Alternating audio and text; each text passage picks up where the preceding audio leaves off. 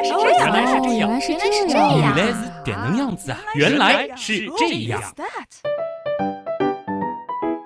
欢迎来到原来是这样，各位好，我是旭东。在中古时代的原来是这样当中呢，曾经有两期节目，分别是谢谢小白鼠和谢谢果蝇。当时呢是起了个头，分别致敬了两种非常重要的模式生物。其实啊，在现代生物学当中，与小鼠和果蝇同样重要的模式生物还有许多。那今天我们就再挑几个比较有代表性的物种和大家来聊一聊。打头的呢是一种植物，那就是拟南芥。如果没有接触过生物学，你或许未曾听说过拟南芥的大名，又或者呢曾经听说过这三个字，但却没有办法想象它的外观。这种植物的形态特征其实还是比较分明的啊。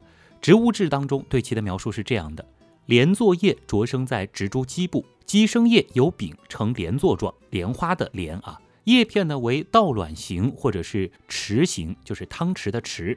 茎生叶无柄，披针形或线形。侧枝着生在叶叶基部，主茎及侧枝顶部生有总状花序，四片白色的匙形花瓣。如果你觉得这段表述实在是太过植物、太过专业的话，我们其实呢也可以借助于拟南芥的一些亲戚来更好的认识它。分类学上呢，它属于被子植物门双子叶植物纲十字花科。十字花科的大名大家应该有所耳闻啊，即使你没有听过，那你也一定吃过。为什么呢？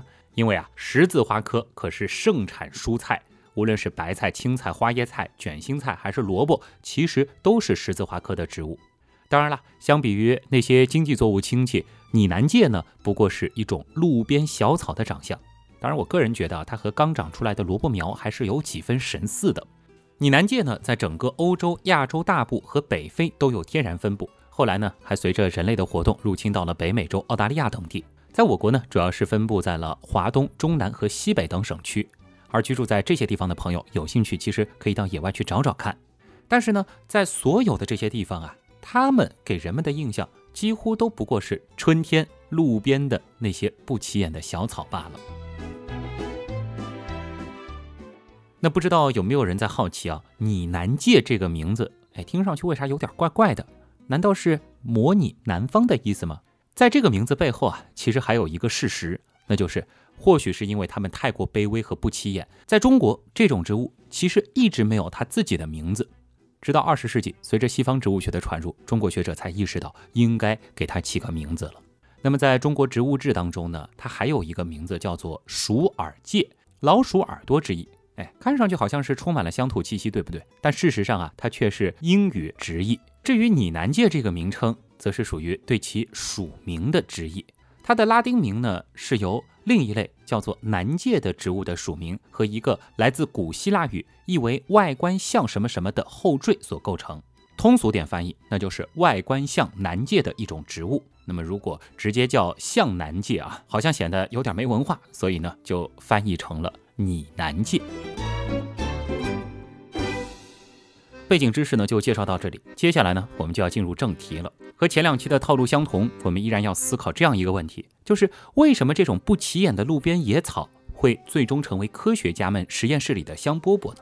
虽然早在16世纪的时候拟南芥就已经被发现，但到了19世纪末，科学家们才陆续的注意到了拟南芥在遗传学上的研究价值，同时呢，也有人提出它可以成为研究植物遗传学的良好材料。比如说，1873年。亚历山大·布朗第一次用文献记录了拟南芥的突变体，而这些突破呢，使人们逐渐认识到拟南芥作为实验材料对植物生命进行探索的价值。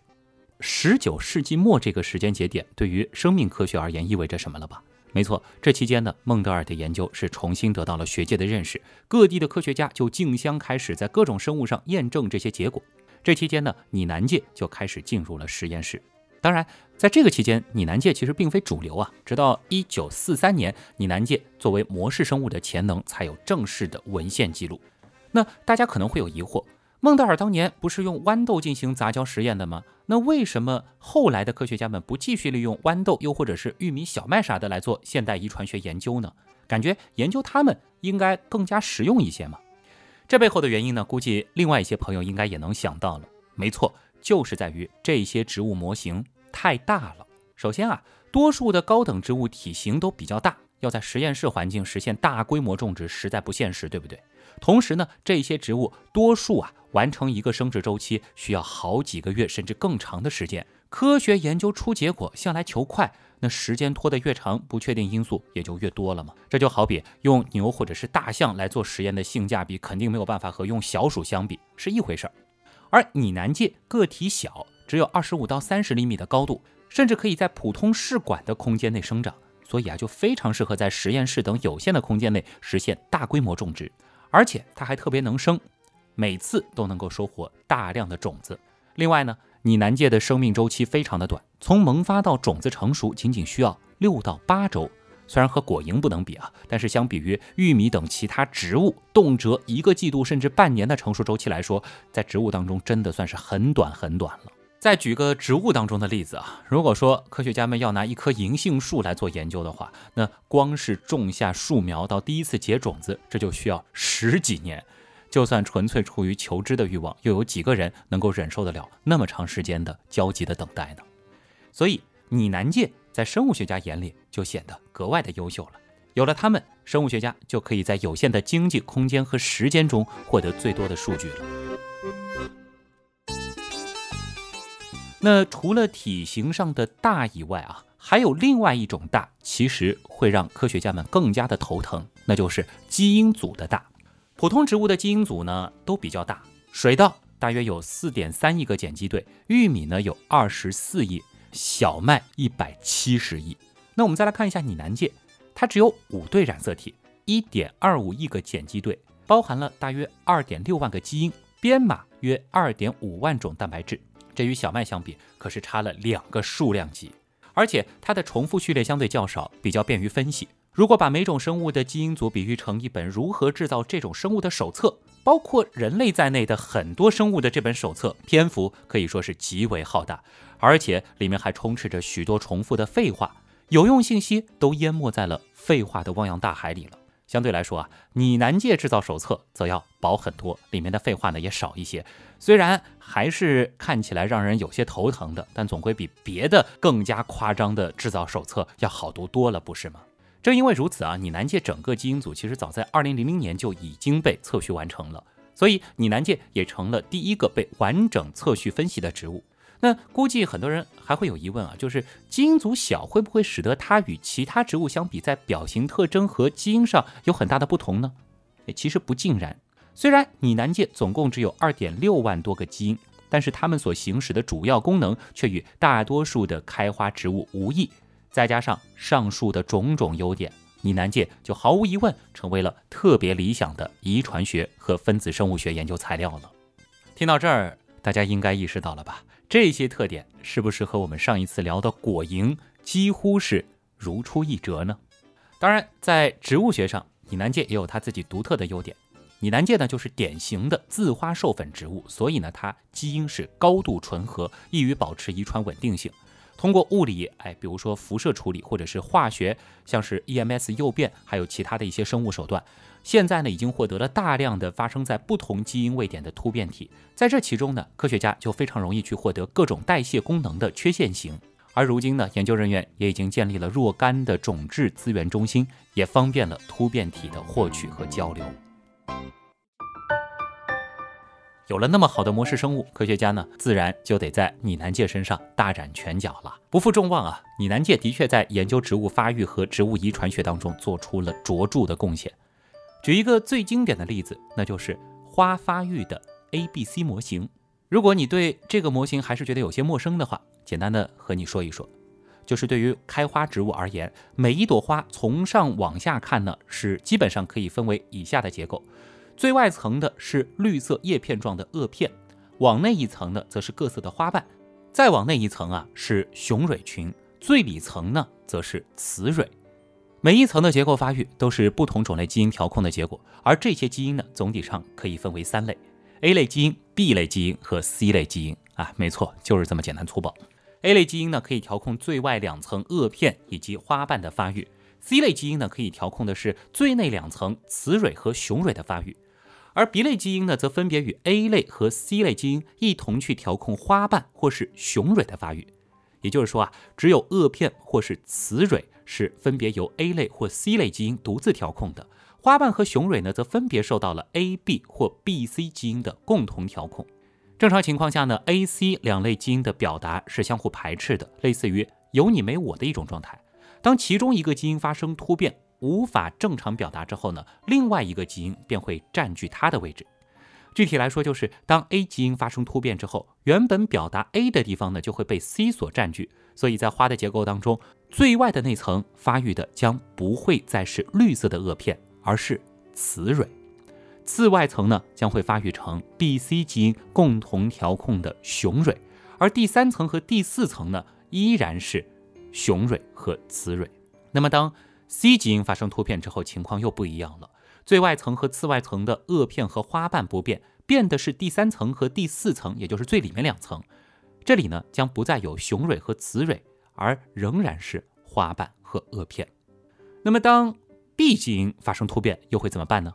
情况其实就稍稍简单一些了。由于中间两层的结构无法再有 B 基因的共同调控，所以呢，将仍然是萼片和雌蕊。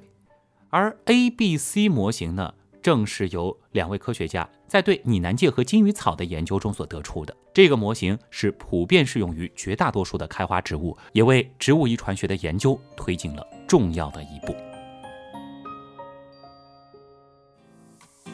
那接下来的一个贡献就和我们的生活息息相关了。科学家从拟南芥的功能基因研究出发，在水稻中过量表达拟南芥 Hardy 基因，也就是 HRD，最终呢是实现了提高水稻的水分利用效率，增强了它的抗旱能力。具体是怎么回事呢？科学家发现啊，拟南芥中一种功能获得性突变体叫 HRDD，它的叶片呢是呈深绿色，根系非常的发达，多个非生物胁迫相关基因的表达水平提高了。所以呢，它抵抗干旱和高盐环境的能力是显著增强。突变体当中，HRD 基因的表达量就明显升高。把这个 HRD 啊在水稻中进行超表达，就可以增强水稻叶片的生物量和维管束鞘细胞的数目，来提高光合效率，降低蒸腾，从而增强水分利用效率，还有抗旱能力。科学家 Caraba A 等就通过在水稻中过表达拟南芥的 HARDY Hardy 基因，使水稻获得了高效利用水分的表型，增强了它们的抗旱能力。可以说啊，拟南芥在我们的粮食增产和农作物抗逆等研究当中都发挥了非常重要的作用。还有一方面，大家或许想不到，那就是通过对拟南芥这种植物的研究。竟然还能够启发我们对于人类疾病的认识。具体怎么说呢？我们知道生长素啊是一类低分子量的植物激素，它呢通过调节细胞分裂、生长和分化，对植物生长发育的各个方面发挥着重要的调节作用。在拟南芥当中呢，生长素是通过依赖于泛素分子的蛋白降解途径发挥功能的，调控下游基因表达。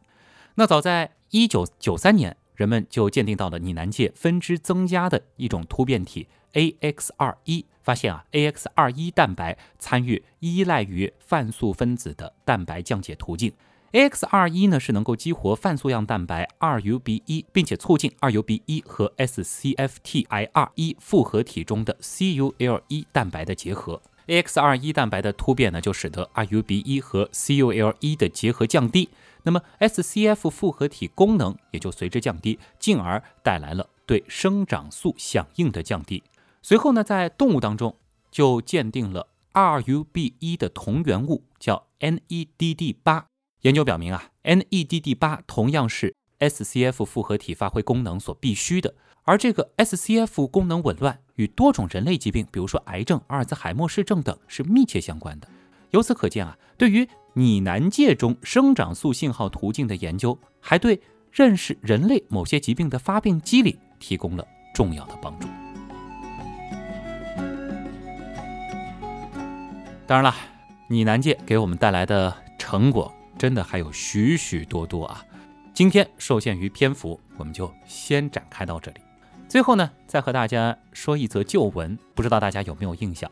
那是在二零一六年的九月十五号，咱们中国的空间站天宫二号空间实验室是成功发射。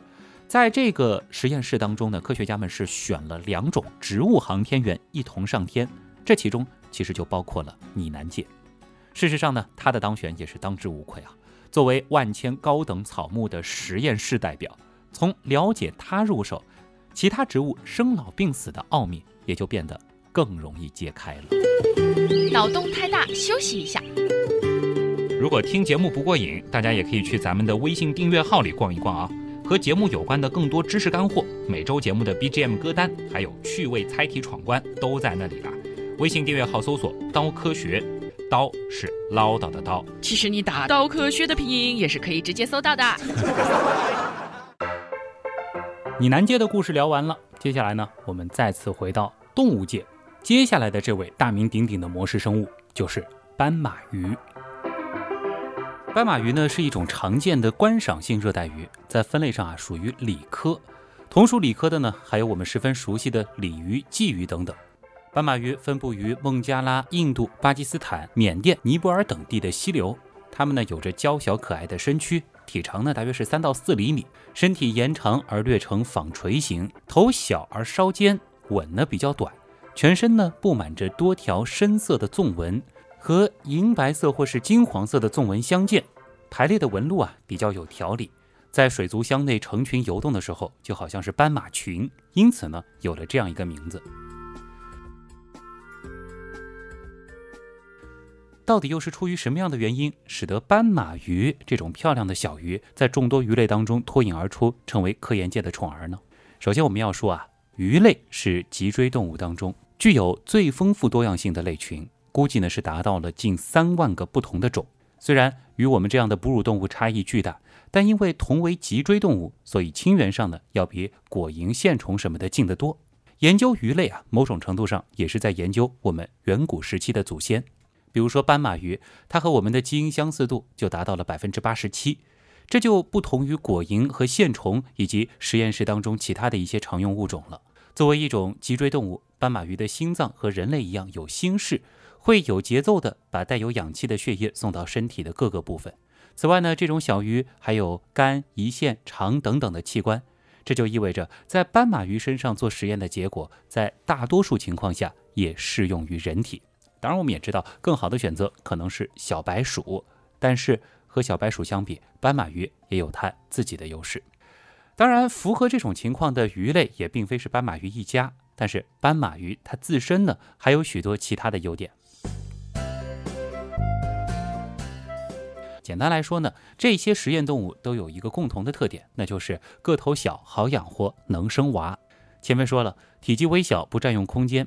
那和大鼠以及小鼠相比啊，斑马鱼是更加容易照顾。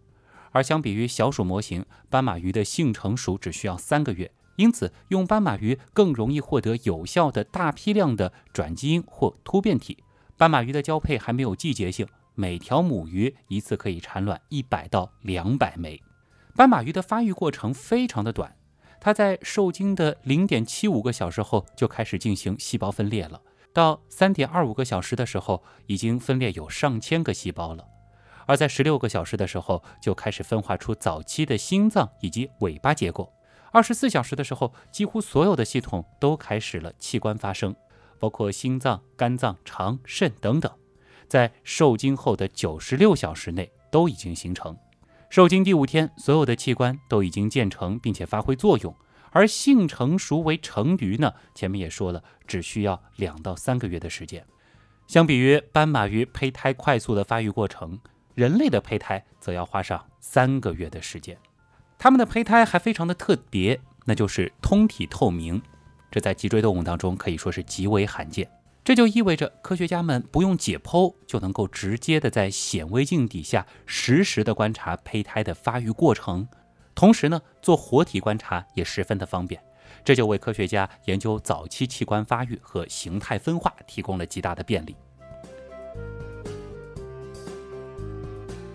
如今，科学家可以通过构建各种带荧光标记的转基因斑马鱼，准确地观测某个基因在某个器官或者整个个体的表达模式。所以，相对于其他模型，斑马鱼也是目前研究发育最好的动物模型。如此高的性价比，怎么会不获得生物学家的青睐呢？不过话虽这么说，但是斑马鱼其实直到二十世纪七八十年代的时候，才被发现可以广泛用于实验室研究。当然了，这还得归功于美国的著名遗传学家乔治史崔辛格。一九九四年，在大名鼎鼎的冷泉港召开的研究专题会议，是正式确立了斑马鱼的模式生物地位。二零零一年，英国桑格研究院正式立项，开始斑马鱼全基因组的测序工作。不久之后，他们的基因组草图就完成了。不过呢，质量上啊，仍然暂时没有办法和人类以及小鼠的基因组相比。而随着参考基因组协会的加入，这一项目的主持单位呢，也在定期更新着斑马鱼基因组的拼装。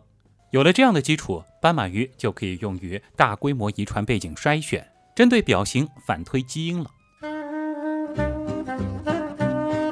顺便说一下，它们不但有着强大的繁殖能力，而且个体差异还不大，因此呢，又可以用于大规模的药物筛选。如今啊，斑马鱼在药物筛选以及各种疾病模型模拟、分子发育遗传学等研究方面都有着极大的应用。比如说药物筛选和疾病模型，因为斑马鱼与人类基因组的高度相似性，在人类中出现的两千多种疾病都能够成功的模拟到斑马鱼身上。这其中呢，就包括了像癌症、白血病、动脉粥样硬化、帕金森病、阿尔茨海默氏症等等。同时还意味着。当我们如果要进行上述这些病的药物治疗研究时，我们首先就可以在斑马鱼身上得到验证。因此呢，它们如今也被科学家们昵称为“水中小白鼠”。那接下来呢，我们不妨也花一点时间来看看斑马鱼们的具体贡献。前面说过啊，虽然斑马鱼与人类在外形上有着巨大的差别，然而在 DNA 层面上，斑马鱼与人类有着很大的相似性。因此呢，通过研究斑马鱼，可以帮助我们了解人类早期发育的秘密。通过对斑马鱼胚胎的研究，如今呢，我们是知道了很多决定早期胚胎发育的基因，并且在人类的很多疾病当中发现了这些基因发生了突变。了解到这些基因之后，可以有效地对未出生的婴儿进行产前检测，并且进一步找到预防与治疗的方法。斑马鱼的胚胎体积比较大，因此呢，也可以很方便地对其进行操作。比如说，科学家们利用特定的技术手段，可以实现斑马鱼体内敲除或者表达某一个基因，从而研究这个基因的功能。突变体是研究这个基因功能最有效的方式之一。当某一个基因突变之后，我们可以通过观察个体发育的形态变化，或者利用其他检测手段，比如说高通量测序的方法，检测它影响的所有其他基因的表达变化，从而得出这个基因在生物体当中的功能。转基因技术是研究基因功能的另外一个重要的手段。科学家呢常常会将一个基因的启动子序列和带有某种颜色的荧光蛋白串联表达。通过观察荧光蛋白的表达模式，就可以直观地看到这个基因在体内的表达分布情况或者其他功能性研究了。而透明的斑马鱼胚胎在这个方面又表现出了独特的优势。斑马鱼在肿瘤研究当中也发挥了重要的作用。我们知道，肿瘤是人身体内产生的一团具有恶性增殖能力的细胞团，也是人类健康的最致命的杀手之一。长期以来啊，人们对肿瘤研究是投入了巨大的精力物力，但是收效甚微。由于肿瘤常常发生在体内，因此呢，很难直接的观察它们的发生与成长的过程。而斑马鱼则为我们提供了一个直观的研究手段。科学家可以将带有荧光标记的人类肿瘤细胞移植到斑马鱼体内。由于肿瘤发生所需要的蛋白因子在斑马鱼体内同样存在，肿瘤细胞呢可以在斑马鱼体内正常的生长。而鉴于斑马鱼的全身透明性，因此科学家又可以非常直观的去观察肿瘤的发生发展过程。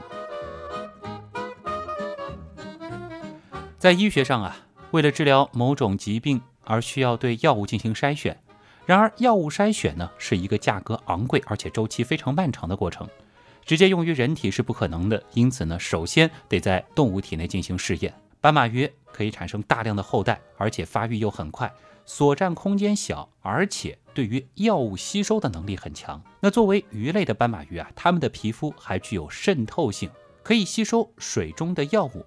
因此啊，测试某种药物的时候，只要把它投入水中就行了。简单易行啊，这一点呢，在小鼠和大鼠身上都是难以想象的事儿。因此呢，如今斑马鱼也已经成为药物筛选最有力的工具之一了。在心血管疾病方面，我们从斑马鱼身上也获得了很多启发。我们知道，人类的心脏结构是由两个心房和两个心室构成的，左右心房和左右心室之间呢都有间隔隔开，确保两边的血液不会混合。心房和心室之间也有瓣膜相阻挡。但是斑马鱼则不一样，斑马鱼的心脏只有一个心房一个心室。哎，可能大家就会问了，既然存在那么大的不同，那为什么它们还能够被用来研究人类的心血管疾病呢？其实啊，咱们的心脏并非一开始就是这样的。在受精卵十八到十九天的时候，会形成一个中空的管状结构，叫做心管。这就是我们心脏的原始结构。心管有三个膨大：心球、原始的心房和原始的心室。后来呢，这个心管经过不断的发育、扭曲变形，最终呢才形成了我们现在心脏的四腔式结构。所以，其实我们不难看出，人类胚胎时期的心脏啊，或者叫心管，其实和斑马鱼的心脏是十分类似的，而且除了结构之外，它们的早期胚胎发育过程更是非常的相似，包括了前体细胞的出现、迁移、分化以及心管的形成等等。那尽管心脏发育是一系列复杂的形态建成和多基因调控的过程，但是如今利用斑马鱼，再配合基因编辑技术等等，科学家们已经阐明了多个在心脏早期发育过程中基因的调控作用，可以说应用十分的广阔。除了应用于发育和疾病研究之外，斑马鱼本身的一些特性呢，也能够为我们的科学带来不少的启示。比如说，斑马鱼是肢体再生能力较强的动物之一，它的鳍、皮肤、鳞片、侧线毛细胞，甚至于部分心脏及大脑，在幼体期都可以再生。对斑马鱼肢体再生之谜的研究呢，将有助于应用到我们人类的器官及节肢再生上。而之前还有研究指出，从斑马鱼身上，我们或许还能够找到让盲人和聋人恢复视觉与听力的方法。当然了，对于斑马鱼本身的研究，也向我们解释了一些生物世界的有趣奥秘，比如说斑马鱼斑纹的形成。斑马鱼的条纹呢，是由黑色和黄色色素细胞组成，但是同类色素细胞为何能集合在一起形成花纹呢？这个背后啊，其实也有个有趣的原理。之前是日本大阪大学的一个团队，他们发布的研究报告说啊，斑马鱼体内两种颜色的色素细胞会互相排斥，而同色的色素细胞则更容易相互吸附。这样的移动对于花纹的形成起到了重要的作用。研究人员从斑马鱼体内取出这两种色素细胞，放到培养皿当中观察，结果发现。如果是条纹非常清晰的斑马鱼，它们的黄色色素细胞接触到黑色色素细胞的瞬间，黑色色素细胞会立即的逃向相反的方向。这又是怎么回事呢？这是由于两种细胞接触之后，细胞膜的电性发生变化，从而产生了排斥反应。而相同颜色的色素细胞则容易吸附在一起。由于不断的重复这一过程，色素细胞根据不同颜色分别聚集，从而形成了花纹。但是在一些条纹不鲜明的变异个体身上，科学家就观察到了它们的色素细胞就不会发生这种反应，黑色和黄色细胞会一直混合在一起。科学家说了，其他有花纹的动物，它们身上花纹的形成原理应该也与此类似吧。最近几年啊，随着斑马鱼研究优势的不断体现，斑马鱼研究的队伍也越来越壮大。人们对于斑马鱼可以说也是越来越感兴趣了。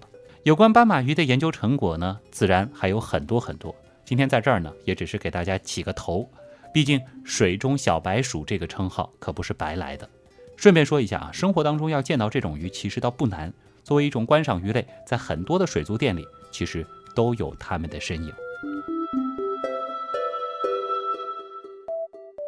我们已经分别认识了哺乳动物、昆虫、被子植物和鱼类当中最为经典的模式生物。简单的总结一下，它们几乎都有三大特点，有利于回答研究者关注的问题：生理特征能够代表生物界的某一大类群，世代短、子代多，易于在实验室内饲养繁殖，遗传背景清楚，容易进行实验操作，特别是遗传操作以及表型分析。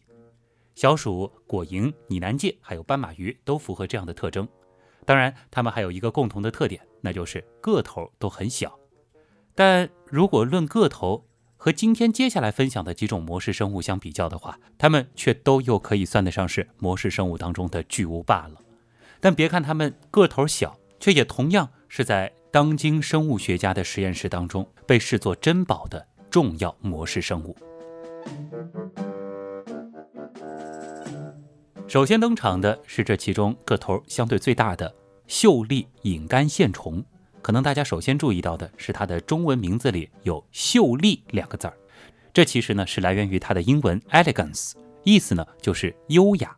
这个名字啊是一九零零年的时候首次发现它的法国学者埃米尔·莫帕所取的，而且呢取得也是非常的贴切，因为他们运动的时候体态真的是非常的优雅。秀丽线虫呢属于线虫动物门。而与它同门的亲戚，其中之一就是臭名昭著的蛔虫了。当然，说起线虫，大家也别这么快的皱眉头。秀丽线虫可和蛔虫大不相同，它呢是一种非寄生的线虫，主要是以细菌为食，因此呢不具有任何的致病性。所以，即使以后你学生物，在实验室当中遇到了它们，也不要太过担心。尽管这种动物在一九零零年就已经被发现。但真正让秀丽线虫成为热门的模式生物呢，还得归功于悉尼布伦纳于1963年对线虫进行的发育生物学和神经科学的研究。从那个时候开始，至今五十多年的时间里，已经有三个诺贝尔奖是直接应用它来进行的研究，可见它对于科学界的重要性。秀丽线虫的成虫呢，通体透明，只有大约一毫米的长度，寿命呢？大约是两到三周，而生殖周期啊则更短，只有三天。每条成虫可以产生大约三百个左右的卵，所以呢，我们就可以在实验室当中以短时间大批量的去生产需要的实验线虫，非常适合来进行研究。同时呢，秀丽线虫还有一个十分独特的性别系统，它的两个性别分别是雄性和雌雄同体。你没有听错啊。雌雄同体的线虫自身呢是既含有精巢也有卵巢，所以呢可以在没有雄性的情况下实现自体繁殖。而雄性呢只有一套生殖系统，所以呢不能够实现自体繁殖，只能够通过雌雄同体来进行双性繁殖。这一点呢对于科学家利用线虫进行实验是具有十分重要的意义。一般情况下呢，科学家通过培养雌雄同体的线虫，并且利用它们自体繁殖。这样呢，就可以保证这一线虫基因型进行稳定遗传，不会变。而另一方面，由于雄性的存在，也可以为科学家在线虫当中引入其他的基因型而进行杂交提供便利。利用秀丽线虫进行研究的优点可不止以上这些。秀丽线虫的基因组非常的小，只有一亿个碱基对，基因组内包含了六条染色体和一条线粒体基因组，因此呢，秀丽线虫也成为了世界上第一种。完成全基因测序的多细胞生物，秀丽线虫还是当今世界上唯一一个身体中的所有细胞都能被逐个盘点归类的生物。这是什么意思呢？我们知道啊，生物个体一开始呢都是由受精卵的一个细胞通过不断的细胞分裂和分化发育而成的。雌雄同体的秀丽线虫成虫呢有九百五十九个体细胞，而雄虫呢则有一千零三十一个。在雌雄同体的秀丽线虫成虫身上，这九百五十九个细胞分别是由哪个细胞分裂而来，位置在哪儿？科学家们呢都已经一一确定。这可是一项伟大的工程。而它呢，则是由前面提到的布伦纳实验室当中的另外一名科学家英国人约翰萨尔斯顿于一九八三年完成的。大家要知道啊，在七八十年代的时候，我们还没有如今的各种先进仪器。萨尔斯顿是如何一个个确定并且绘制这些细胞的图谱系的呢？没错，全靠肉眼来数。萨尔斯顿就在显微镜当中，从一个受精卵开始，一步一步的，硬是一直数到了成虫，总共是一千零九十个细胞。而且他还发现，其中有一百三十一个细胞在发育的过程当中发生了凋亡，并且他把这每一个细胞的谱系和位置都精确绘制了出来。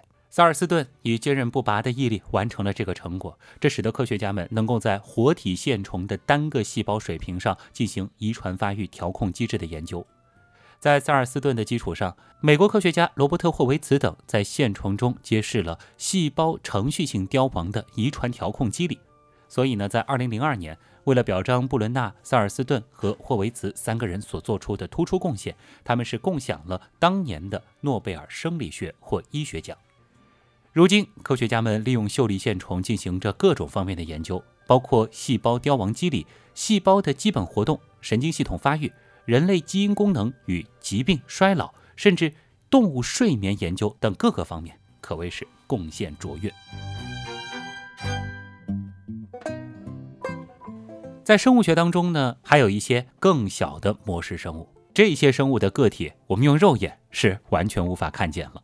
比如说，作为原核生物的细菌，在它们当中呢，就有一个大名鼎鼎的模式生物，那就是大肠杆菌。大肠杆菌顾名思义是一种直杆状、棒状的细菌，它呢大约只有两微米的体长，菌体直径大约是零点二五到一微米。在细菌当中呢，个头算是中等大小。它同时呢，还是一种间性厌氧的细菌，也就是说啊，当有氧气存在的时候，它可以利用氧气进行呼吸氧化；而当没有氧气的时候呢，它则会进行无氧发酵。这一点呢，十分有利于它在肠道这种复杂的环境当中生存。大肠杆菌呢，对于营养的要求并不高。在实验室培养的时候，利用那种最最普通的琼脂平板，在三十七度进行过夜的培养，就能够生长出两到三毫米的灰白色菌落。当然了，它在人类肠道当中繁殖的速度则会更加的慢一些。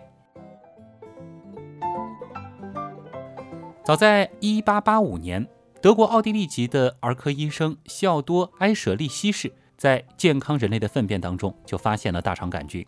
一开始呢，人们也只是将大肠杆菌作为一种普通的肠道细菌所看待，谁也没有想到，它日后会在基因工程、生物能源、微生物工业以及模式生物研究当中取得如此重大的贡献。而这一切的开创者呢，则归属于两位美国科学家斯坦利·诺尔曼·科恩和赫伯特·伯耶。在讲述这两位科学家和大肠杆菌结缘的故事之前呢，我们有必要先来解释生物学上的一个概念，叫做质粒。我们知道啊，细菌作为原核生物是没有细胞核的，它的基因组 DNA 呢是一团单一的密闭环形 DNA，上面含有的都是细菌生长所必不可少的基因。然而智粒则不同，尽管都是环形 DNA，但智粒是细菌染色体之外的遗传物质，存在于细胞质中。智粒上面含有的基因多是编码像菌毛、毒素及耐药性的产生的，因此呢，并不是细菌生长所必要的。它所体现的，对于细菌来说，算得上是一种能力的加成。科恩呢，当时是正在研究细菌的智力，而伯耶则是对大肠杆菌当中的一种限制性内切酶十分的感兴趣。这种酶呢，可以识别特定的核苷酸序列，从而将核苷酸链从中间切断。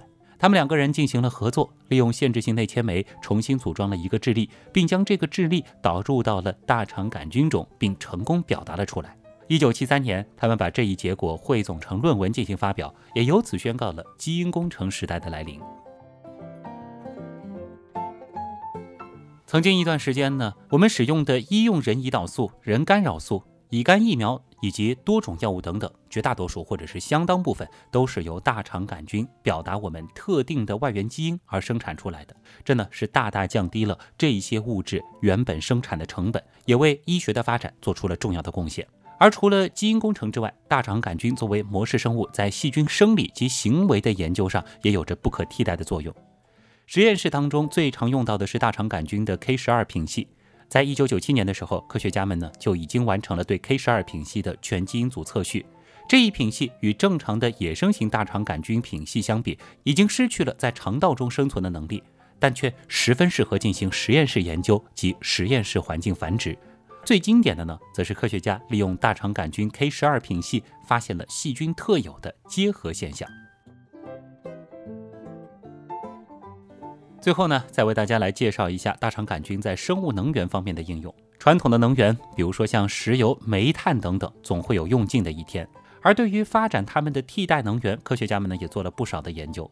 而在生物能源这个方向，大肠杆菌无疑是其中一个有着重要戏份的角色。通过基因改造，科学家们成功使大肠杆菌将植物中的糖转化为与传统柴油几乎一样的碳氢化合物，它们呢称之为生物柴油。还有的团队也同样通过基因改造使得大肠杆菌可以生产出丙烷。丙烷作为一种清洁能源市场呢也十分的广泛。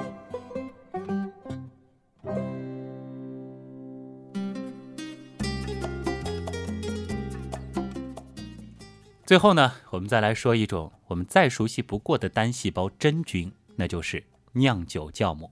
作为与人类关系最广泛的一种酵母不仅因为传统上它用于制作面包和馒头等等的食品以及酿酒，在现代分子和细胞生物学当中，它们呢也被用作是真核模式生物，其作用呢相当于原核的模式生物，也就是我们前面提到的大肠杆菌。酵母菌之所以能够入选模式生物，可不仅仅是因为科学家们都爱吃面包喝啤酒，它们的科研优势呢也同样显著。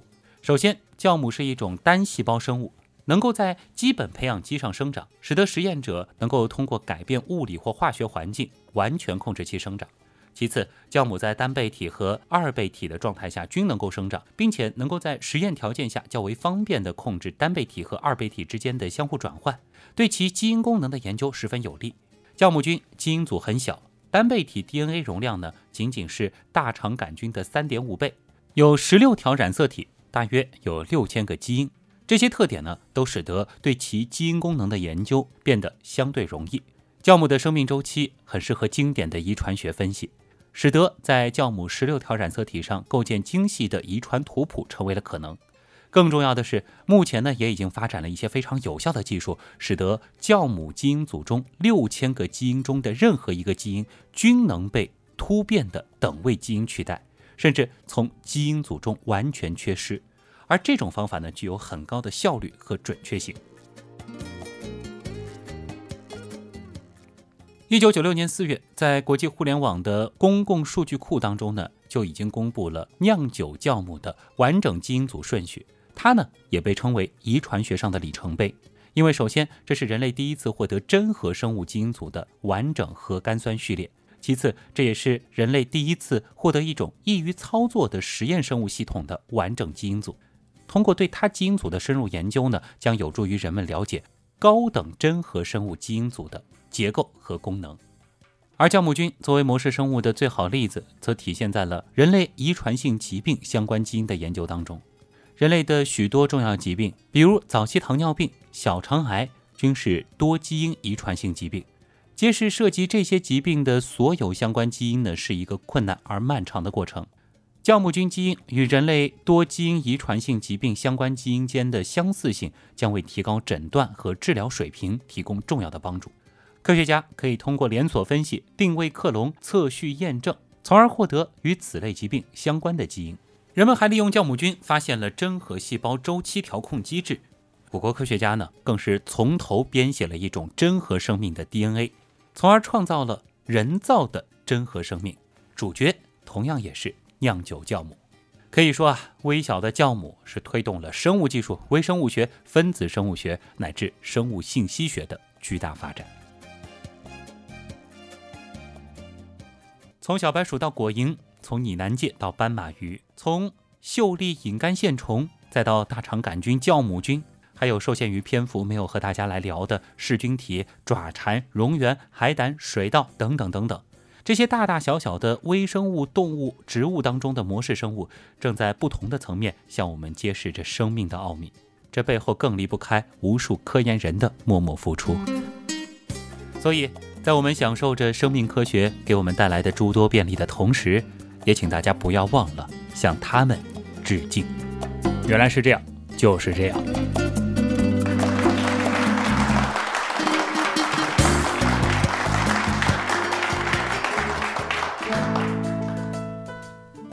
我相信这期节目的评论区当中呢，肯定有一些朋友会说：“哎，这个内容好像之前听到过啊。”我承认。呃，在科学声音的其他专辑当中呢，的确是出现过这个内容。那由于这个系列本身我非常的喜欢啊，借着这一次不算跳票的跳票，那也是把这个系列完完整整的都收归到了原来是这样的正片当中。那至于这一周为什么会出现这种情况呢？大家可以去问一下水兄啊。一个人做节目，结尾呢我们就简洁明了一些啊。还是希望大家可以到微信订阅号去搜索“刀科学”这个公众号。那么在这个其中呢，我也在陆陆续续更新一些以往节目的精致图文版啊，也是希望大家可以喜欢。另外呢，刀科学也是我们原品店的一个非常重要的入口。那大家同样可以到其中去选购一些啊非常有意思的科学周边啊，那我的新浪微博呢是旭东，旭日的旭，东是上面一个山，下面一个东。当然呢，也欢迎大家加入我们的原样刀友会这个大家庭，里边有非常多的小伙伴等着你来认识。那么今天的原来是这样，真的就是这样了。再次感谢通过所有方式支持和帮助过我们的朋友。原来是这样的发展，真的离不开大家。我是旭东，咱们下周接着聊。